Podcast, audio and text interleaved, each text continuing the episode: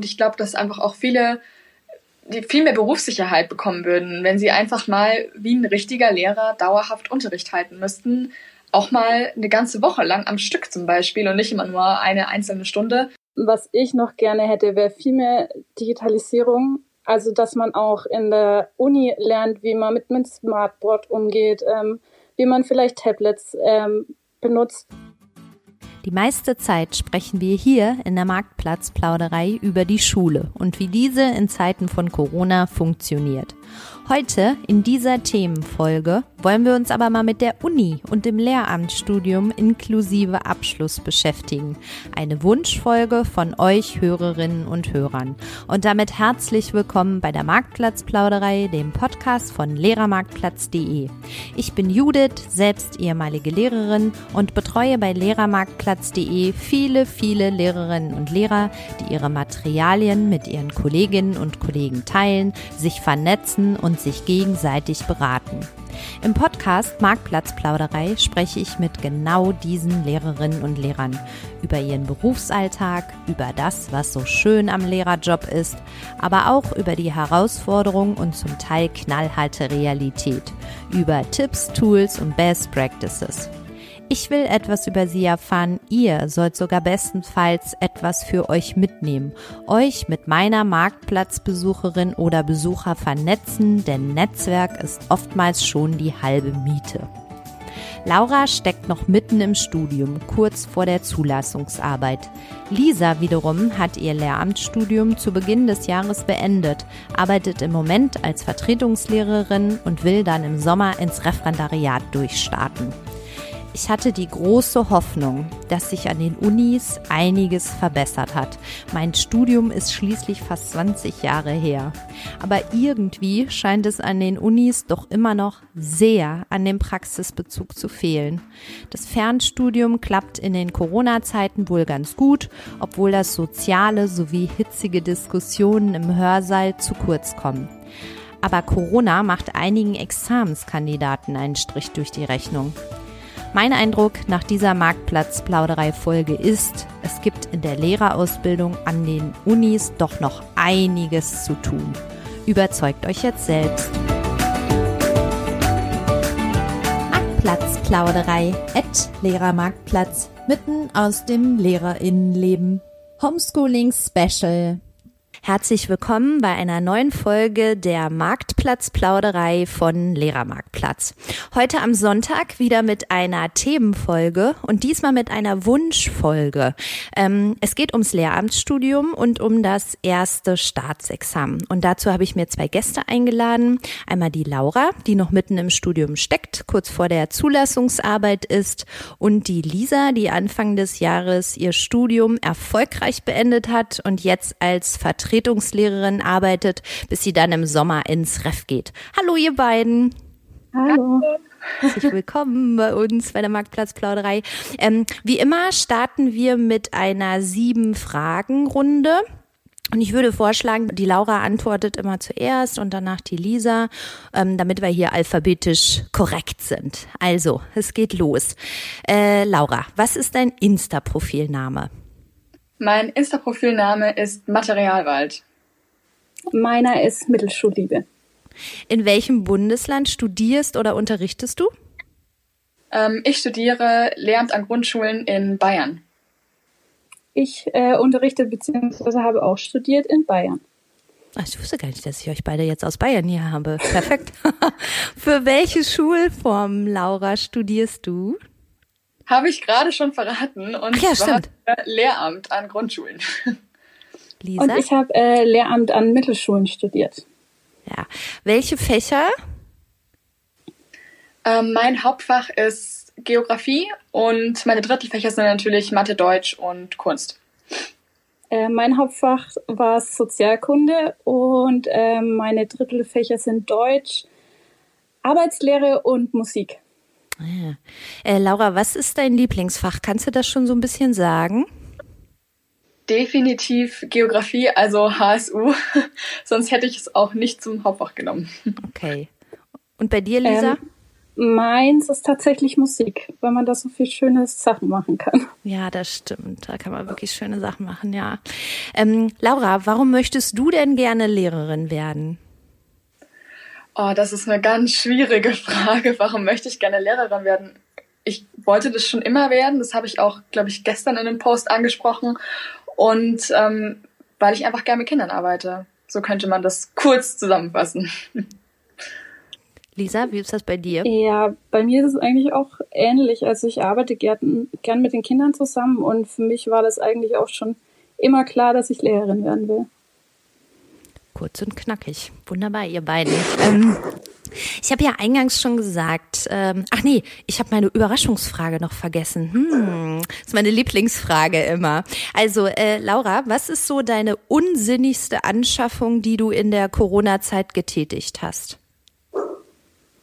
Meine unsinnigste Anschaffung. Ich habe mir letzte Woche zwei Bikinis gekauft aus so einem China-Shop und die passen mir überhaupt nicht. unsinnigste Anschaffung, ja. Das ist unsinnig, das lasse ich durchgehen. Lisa, was kannst du gegenhalten? Oh Gott. Ich habe mir eine Ukulele gekauft, die ich noch nicht an, angerührt habe. Aber das ist nicht unsinnig. Also eine Ukulele. Also ich lasse das nee, durchgehen, nicht, aber, aber, ich liebe Ukulelen. Also von daher. Ich weiß es, ich weiß es echt. Also mir fällt jetzt spontan nichts ein. Das macht nichts. Also vielleicht ist für den einen oder anderen Ukulele auch was Unsinniges. Für mich nicht. So, ihr beiden, wir starten los. Ich habe eingangs schon gesagt, dass das eine Wunschepisode ist. Und eine Wunschepisode deswegen, weil wir halten ja. Ähm, relativ viel Feedback von den Hörerinnen und Hörern und äh, und zwar zu Themen und äh, Gast und äh, Feedback, also Gast und Themenwünsche, Feedback und so weiter und so fort. Und dem kommen wir auch gerne nach. Und ähm, ich muss sagen, dass wir bei Lehrermarktplatz ja auch viele Studentinnen und Studenten haben, die bei uns arbeiten, meistens auch Lehramtsstudenten. Und deswegen lag das Thema auch sozusagen ähm, schon sehr nahe, sich damit ein bisschen zu beschäftigen. Meine erste Frage geht jetzt auch direkt an äh, Laura. Wie klappt denn jetzt das Studieren so auf Distanz? Also ich muss sagen, erstaunlich gut. Ähm, am Anfang hatte ich so meine Zweifel, aber ähm, also wirklich alle Professoren durch die Bank weg strengen sich total an, machen super Erklärvideos, ewig lange Anleitungen und also trotz meiner Bedenken funktioniert es eigentlich wie immer, würde ich mal sagen. Wie läuft denn das äh, ab? Wie kann ich mir das vorstellen? Also äh, musst du dich dann auch in Zoom oder so rumtreiben und hast dann darin deine Vorlesung oder läuft das alles so quasi mit Input von denen ab und du machst das dann, wann du willst? Also ich sag mal so, ich habe keine festen Zoom-Zeiten, Gott sei Dank. Also ich kann mir das alles frei einteilen. Ich habe aber auch nur noch Kunstkurse. Ähm, das ist so ein bisschen eigenständig werkeln. Ich weiß aber von vielen Freunden, die tatsächlich zu bestimmten Uhrzeiten ihre Vorlesungen dann einfach live haben. Also es ist bei jedem unterschiedlich und auch jeder Professor benutzt irgendwie so sein, sein eigenes Programm. Da kocht irgendwie jeder seine eigene Suppe. Okay. Und du hast eben erzählt, du bekommst von deinen Professoren dann so Erklärvideos oder sowas auch, also die eine Vorlesung quasi für euch aufgenommen haben. Genau, also manche haben sich tatsächlich einen YouTube-Account angelegt, manche sind unter die YouTuber gegangen ähm, und andere schicken einfach so ganz normale Videodateien, genau. Und dann per, per Mail oder habt ihr auch irgendwie, arbeitet ihr auf Moodle oder sowas? Ähm, also unsere Universität hat äh, ein eigenes Intranet, was eigentlich ziemlich cool ist und da kriegen wir dann einfach alles geschickt und damit hat es sich meistens dann auch erledigt. Mhm. Und was ist denn jetzt so ein bisschen anders als, also in der Form, wie es jetzt ist, als vorher? Also so auch wie du jetzt mit deinem Studium umgehst? Also ich glaube, was so am meisten fehlt, sind, sind Rückmeldungen von Dozenten. Also vor allem jetzt im Kunstbereich, also im praktischen Bereich, das sind halt dann 200 Leute in einem Kurs und da kriegt man natürlich keine Rückmeldung auf seine Werke. Das heißt, ich bastel dann eigentlich so vor mich hin und weiß nie, ob es eigentlich jetzt richtig ist, so wie ich es mache. Ähm, also ich denke ja, einfach der Menschenkontakt ist das, was am allermeisten fehlt. Ja, das glaube ich auch. Das sagt ja irgendwie so jeder. Ne? Ähm, gibt es irgendwas, was dir jetzt so in der Zeit deines Studiums jetzt gerade dann besonders schwer fällt? Ähm, also bis auf diese Sozi dieser soziale Kontakt oder so? Also wo du so denkst, oh, ja, das mag ich eigentlich nicht so sehr. Also was ich momentan sehr schwierig finde, sind Hausarbeiten. Was natürlich auch damit zu tun hat, dass die Uni geschlossen ist, was äh, ja alles ein bisschen schwieriger macht. Und ähm, wie wir hier auch oft schon in meiner Insta-Story angesprochen haben, ist Keramik halt einfach gar nicht mein Fach. und äh, ja, das habe ich aber allerdings gerade und ähm, habe mich schon das eine oder andere Mal zum Fluchen gebracht. Okay, das glaube ich, das quält. Aber mit der Unibib, das ist gut, dass du das mal ansprichst, weil ähm, was, wie macht man das denn dann jetzt? Also wo, wo kriegst du denn jetzt deine Literatur her? Also zum einen sind natürlich viele Sachen online gestellt, also viel Literatur ist einfach digitalisiert. Ähm, die Unis haben da ja auch ganz viele Lizenzen für irgendwelche ähm, Websites und so weiter. Und dann heißt es halt auch leider ganz oft, ja, macht halt mal. das ist dann manchmal noch irgendwie nicht so cool. Aber viele sind auch ziemlich kulant und wenn man einfach einen Zeitungsartikel nimmt, dann in der heutigen Zeit momentan ist es, glaube ich, den meisten relativ egal, solange die Hausarbeit am Ende fertig ankommt, habe ich das zumindest das Gefühl. Ach echt, ja. Also und ist ja schön, dass die Unis da schon einigermaßen ähm, weit sind, dass man dann doch auch digital einiges haben kann. Ne? Ja, das stelle ich mir echt schwer vor. Also ich sehe mich selber noch in meinem Lehramtsstudium vor Augen, wie ich da mal aus dieser Bib da äh, Tonnen an Büchern rausgeschleppt habe. Einmal raus und dann natürlich wieder zurück, ne? Ja, wie sich das gehört. Ähm, Lisa, wenn du das jetzt so hörst, ne, bist du froh, dein Studium vor der Corona-Zeit beendet zu haben? Ja, eindeutig. Also ein, einerseits würde es mich schon interessieren, ähm, wie das Ganze gewesen wäre, wie es unsere Uni gemacht hätte. Aber andererseits ähm, bin ich ganz froh, dass ich da jetzt raus bin. Ich bin ja auch froh, dass ich mein Examen noch fertig schreiben konnte, weil in Bayern waren ja leider noch nicht alle fertig. Ja, also das ist interessant, dass du das sagst. Ähm, jetzt nochmal zu dem, was ähm, Laura eben gesagt hat, was ihr schwerfällt oder so. K könntest du vorstellen, dass das bei dir sehr ähnlich wäre? Also was würde dir schwerfallen in der Zeit? Ja, ich glaube, der persönliche Kontakt würde mir auch einfach fehlen. Es ist einfach was anderes, wenn man in einem Raum sitzt mit einem Dozenten und da diskutiert, vor allen Dingen in so Fächern wie Politikwissenschaften, ähm, fehlt dir sowas natürlich extrem könnte ich mir vorstellen, weil die Diskussion online vielleicht gar nicht so zustande kommen würde. Ja, das glaube ich schon auch. Also wir merken das bei uns eben auch, dass so die Diskussionen über Zoom-Calls echt einfach anders sind, als wenn man so live in irgendeinem so Meetingraum äh, sitzt und da miteinander redet. Jetzt hast du gerade schon gesagt, ähm, du warst in der glücklichen Position, dass dein Examen noch vor Corona ähm, geendet ist sozusagen, aber es gibt ein paar deiner Mitkommilitonen, bei denen das nicht so war. Wie ist das denn bei denen dann weitergegangen? Also ähm, ich kenne eine auch hier von Instagram, die hat am Tag vor ihrer ersten Hauptfachprüfung erfahren, dass die Prüfungen ausgesetzt werden. Ähm, das stelle ich mir extrem stressig vor, weil du stehst ja schon eigentlich seit Oktober, November unter Druck, dass du äh, die Leistung bringen musst. Der Prüfungszeitraum ging los Anfang Februar und ich hatte, wie gesagt, Glück, dass ich Anfang März war ich dann schon fertig mit allen meinen sechs Prüfungen. Sogar meine mündliche Prüfung hatte ich da dann schon. Aber ähm, wie gesagt, andere wurde, wurde dann ähm, am Tag vor der Prüfung eigentlich gesagt, ja, morgen ist, findet sie nicht statt. Und ja, das stelle ich mir extrem stressig vor. Ich äh, finde es krass, dass die sich noch motivieren können zu lernen, weil es, wie gesagt, ähm, wurden sie auch ewig lang in der Luft gehalten. Man wusste nicht, wann es weitergeht, wie es weitergeht. Und jetzt ähm, sollen sie innerhalb von wenigen Wochen dann ihre Prüfungsergebnisse bekommen und direkt ins Ref starten. Ich bin echt gespannt, wie das funktionieren wird. Also, also das heißt ja. aber, die, die müssen dann jetzt noch irgendwann, mhm. bevor also das der, Ref losgeht, in die Prüfung rein. Ja, genau. Also die schriftlichen Prüfungen starten jetzt, glaube ich, wieder in einer Woche oder so. Und äh, der Prüfungszeitraum wurde dann bis zum 20.08. für die mündlichen Prüfungen auch verlängert.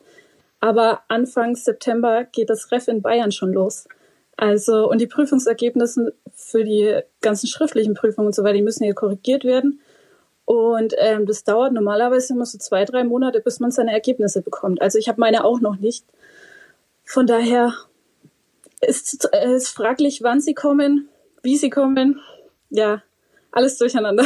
Aber ehrlich, alles durcheinander. Ich meine, gut, die Welt ist gerade auch irgendwie so durcheinander. Ja. Also warum sollte das auch so sein? Jetzt sag mal, dieses Modell, was du jetzt gerade fährst, dein Studium ist ja zu Ende und du bist jetzt mhm. schon als eine Vertretungslehrerin, an, als eine Vertretungslehrerin doch an einer Schule tätig. Ähm, wie, wie kommt das? Also wie kommt das zustande? Also du wusstest dann irgendwann, du hast dein Examen an dem und dem Tag sind alle Prüfungen beendet und dann bist du aktiv auf Schulen zugegangen und hast gesagt, ja, ich könnte wohl unterrichten bis Sommer, wenn ihr mich haben wollt oder wie läuft das? Also in Bayern geht es leider nicht so einfach, dass man äh, einfach auf Schulen zugeht und sagt, ey, hallo, hier bin ich, ich möchte gerne unterrichten, wollt ihr mich haben?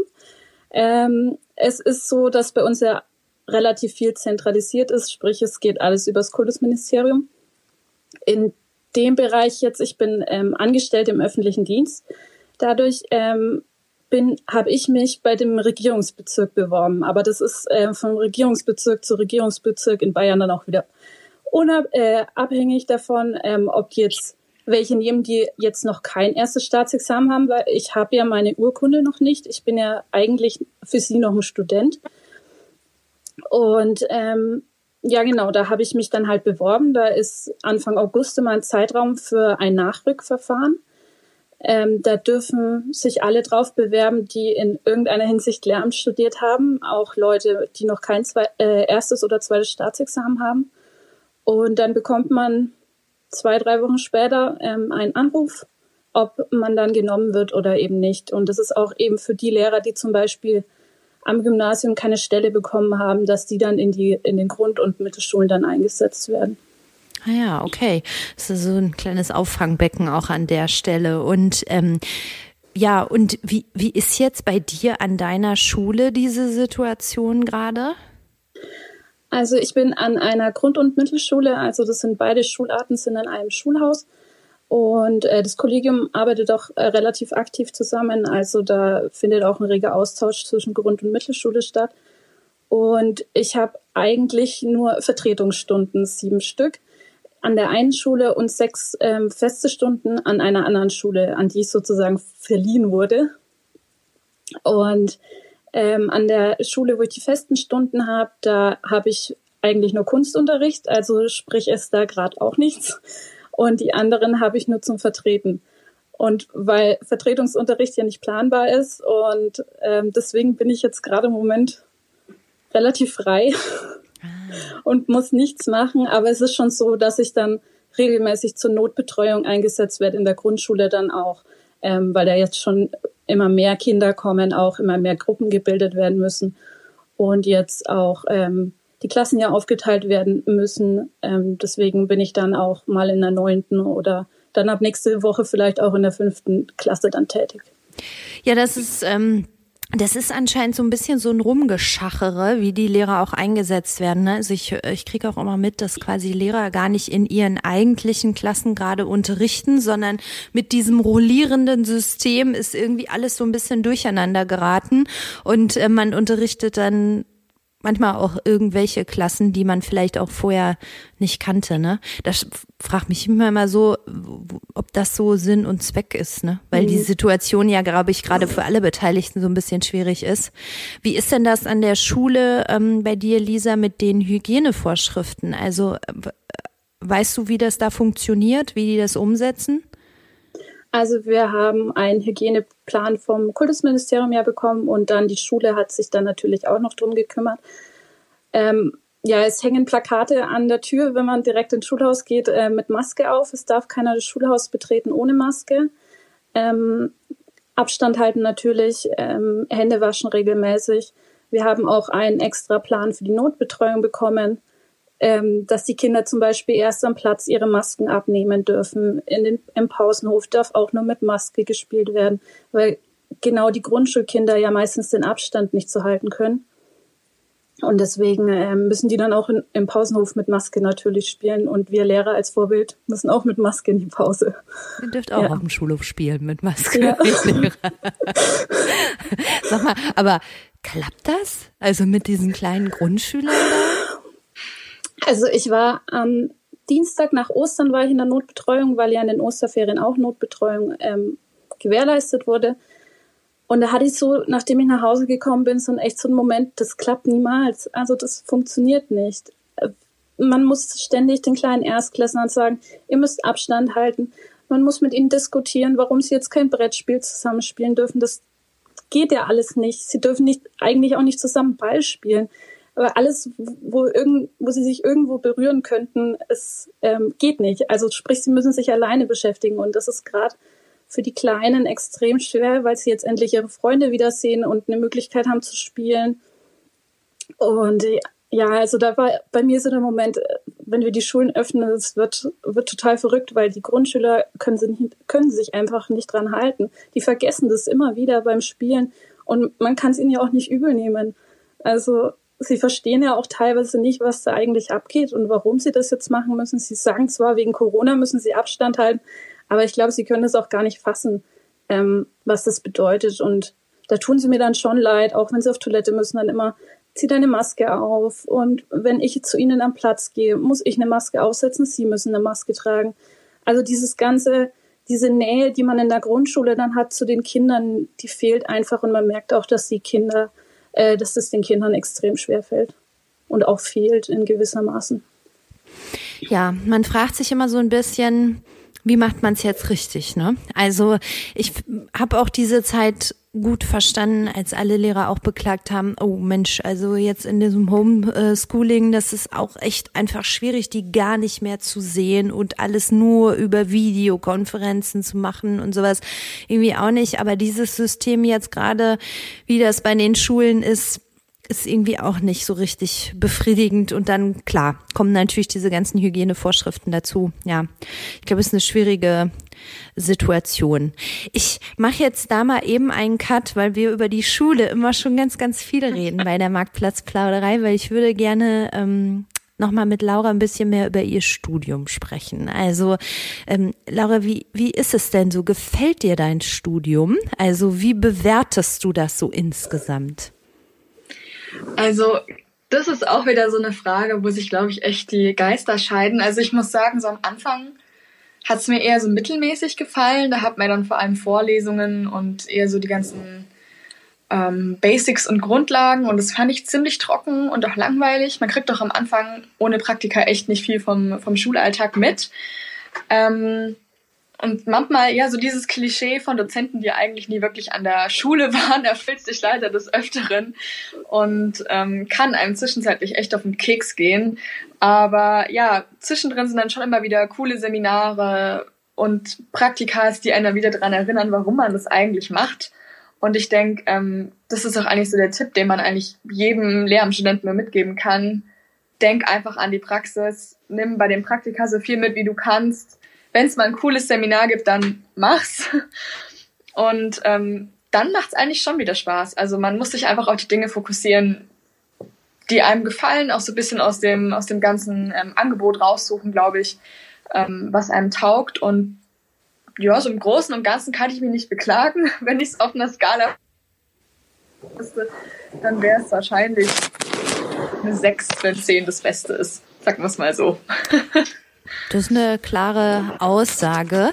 Also ähm, ich habe jetzt rausgehört, dass doch der Praxisanteil immer noch nicht ganz so groß ist, ne? Nee, und ich, äh, ja, äh, du äh, schüttelst schon mit dem Kopf. Also ich hatte ja die große Hoffnung, dass das mit diesen ähm, Bachelor- und Masterstudiengängen und so weiter, das einfach eigentlich noch mal ein bisschen ähm, besser geregelt wird. Jetzt hast du gerade schon gesagt, naja, am Anfang war das doch eher ziemlich viel Theorie.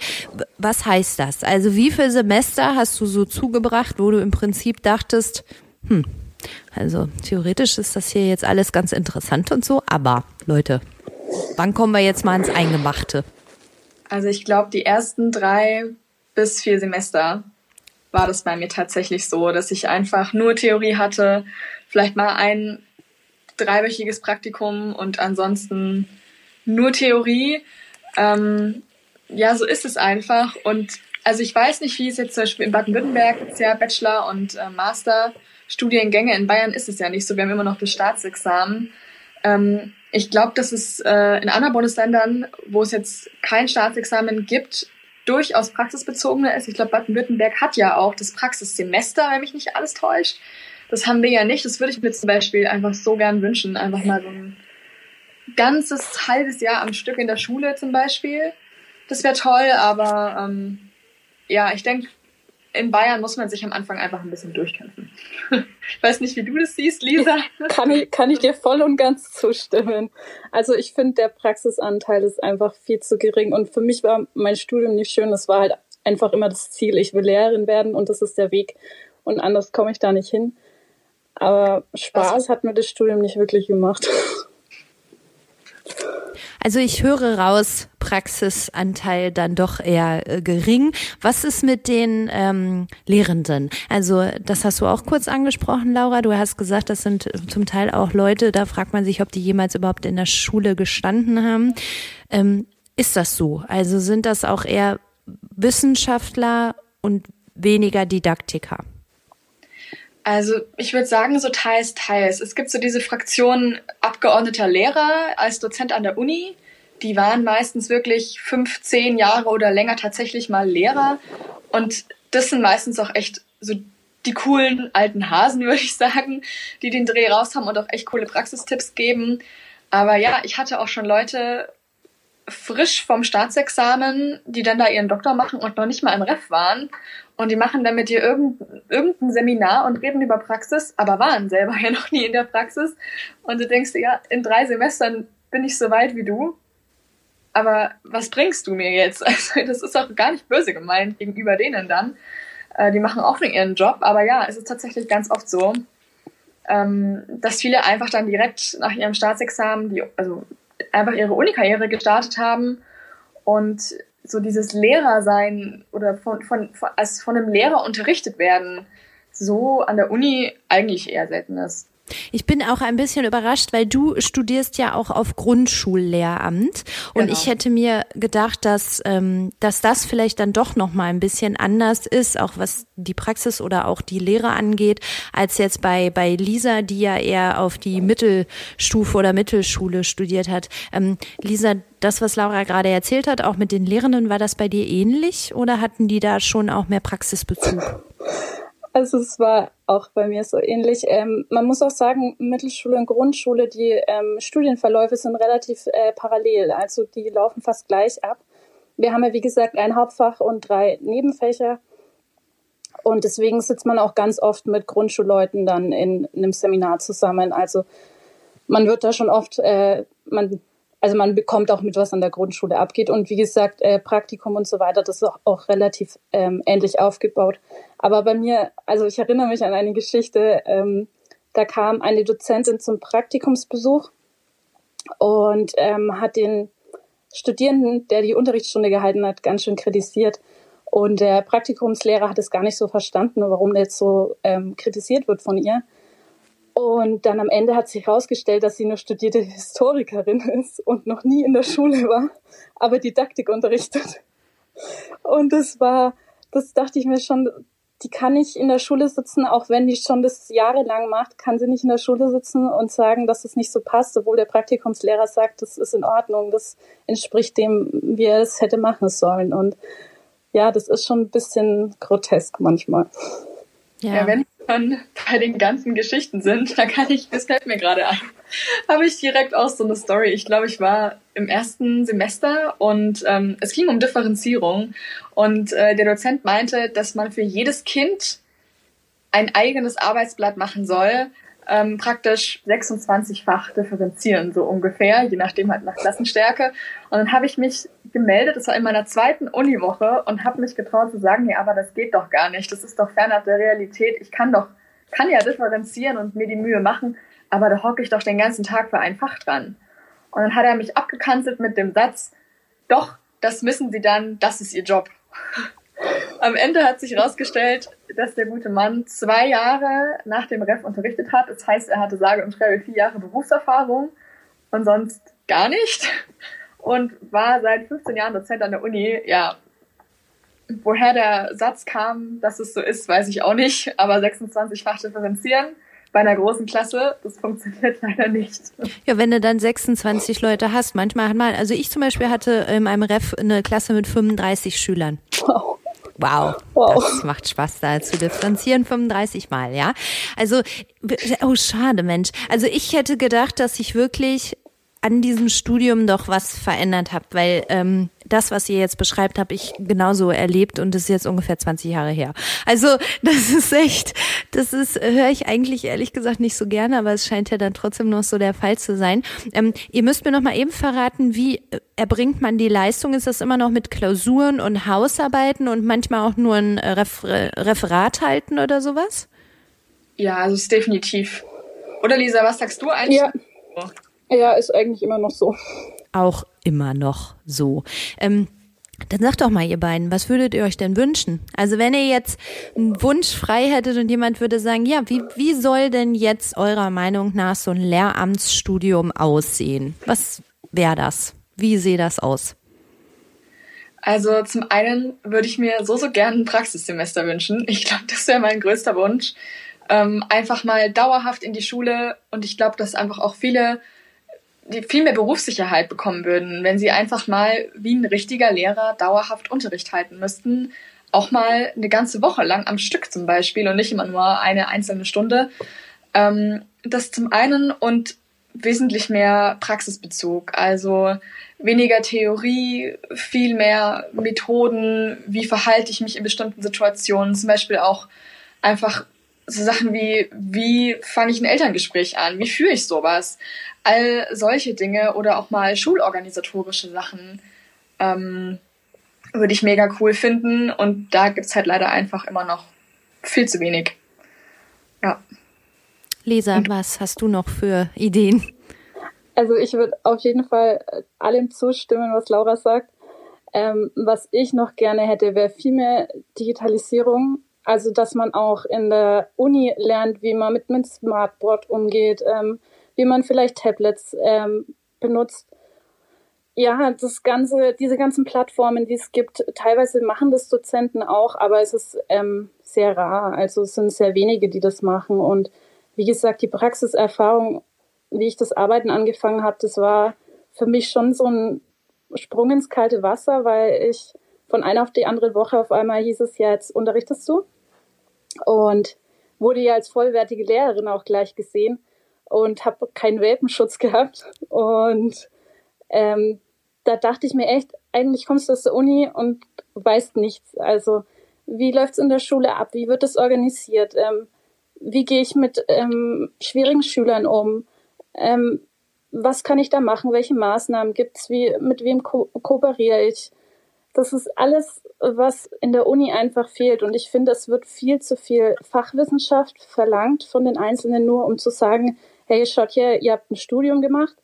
Also der Praxisbezug ist viel zu gering und ich würde mir fast wünschen, dass Theorie und Praxis zu gleichen Teilen gelehrt wird. Wisst ihr, was ich sogar noch ergänzen würde? Ich würde aus meiner eigenen Erfahrung heraus auch noch mal sowas wie Persönlichkeit, also Lehrerpersönlichkeit einfach. Mhm. Also, weil bei mir war das auch so. Man hat dann so lange studiert und viele Studenten haben auch nebenher jetzt quasi dann nichts anderes gemacht oder sowas. Und dann kommen die nach dem Studium in diesen Job ins Ref und stellen im Ref fest, oh Gott, ich kann das nicht. Also ja. es liegt mir nicht, es ist von meiner, in meiner Persönlichkeit ist es einfach nicht drin, es steckt strengt mich wahnsinnig an, das, was ich hier mache, und ich kann das einfach nicht machen. Und, ja. und das haben die, haben so viele zu meiner Zeit auch erst dann im Ref rausgefunden. Und dann sind ja so viele Jahre einfach ins, ins Land gezogen, an denen man dann auch vielleicht sich nochmal besser hätte umorientieren können. Und das finde ich auch so schade. Also umso mehr hätte ich jetzt gehofft, dass das ein bisschen anders äh, aussieht. Ja. Hm.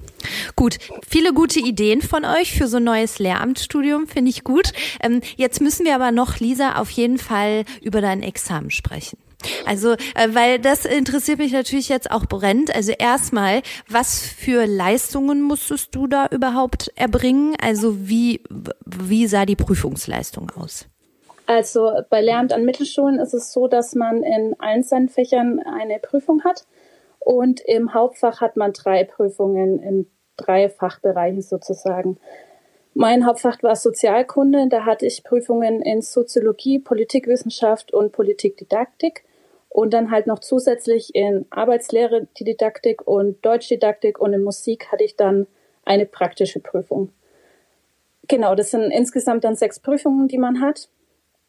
Und Sind die, die schriftlich oder mündlich oder? Also fünf hatte ich ähm, schriftlich und die schriftlichen Prüfungen sehen so aus, dass die zwischen drei und vier Stunden dauern.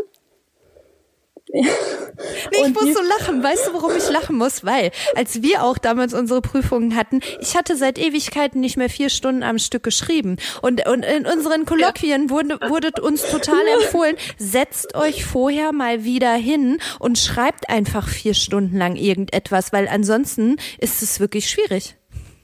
Ja, es ist wirklich so. Also, ähm, man, man hat schon, also in den, in den Fächern, wo man dann vier Stunden schreibt, das geht schon mit der Zeit. Du hast ja mehrere ähm, Aufgaben zur Auswahl und musst ja am Ende nur ein Thema schreiben, über ein Thema schreiben. Ich habe mir meistens so fast eine Stunde Zeit gelassen, um erstmal alles zusammenzuschreiben, was mir eingefallen ist, äh, eine, eine grobe Gliederung zu erstellen und dann habe ich so langsam das Schreiben angefangen. Aber nach 13, 14 Seiten, da fällt dir dann einfach der Arm fast ab. Und oh beim Hauptfach ist es dann meistens auch noch so, dass du drei Tage hintereinander schreibst. Also du hast keinen Tag Pause dazwischen. Und ähm, das ist echt verrückt. Da kannst du danach rausgehen und hast ähm, einen Tennisarm oder so. das ist wirklich, ähm, was ich äh, Stifte leer geschrieben habe an der Prüfung, das war schon krass. Und durch das, dass ich natürlich innerhalb von vier Wochen meine sechs Prüfungen hatte, war das auch relativ streng getaktet, ähm, dass ich dann ähm, zwischen meinem Hauptfach und meinen anderen Prüfungen hatte ich zwei Wochen ungefähr Pause. Also man kann da auch zwischendrin jetzt nicht mehr so viel lernen.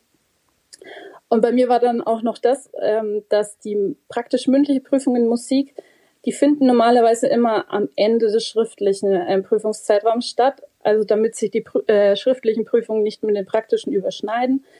Und dieses Mal haben sie aber gedacht, sie legen sie gleich am Anfang. Und dann hatte ich ähm, Freitag, habe ich mit meinem Hauptfach angefangen, hatte Montag noch Hauptfach, Dienstag dann meine Musikprüfung und am Mittwoch auch noch mein Hauptfach. Also hatte ich am Ende dann vier Prüfungen hintereinander.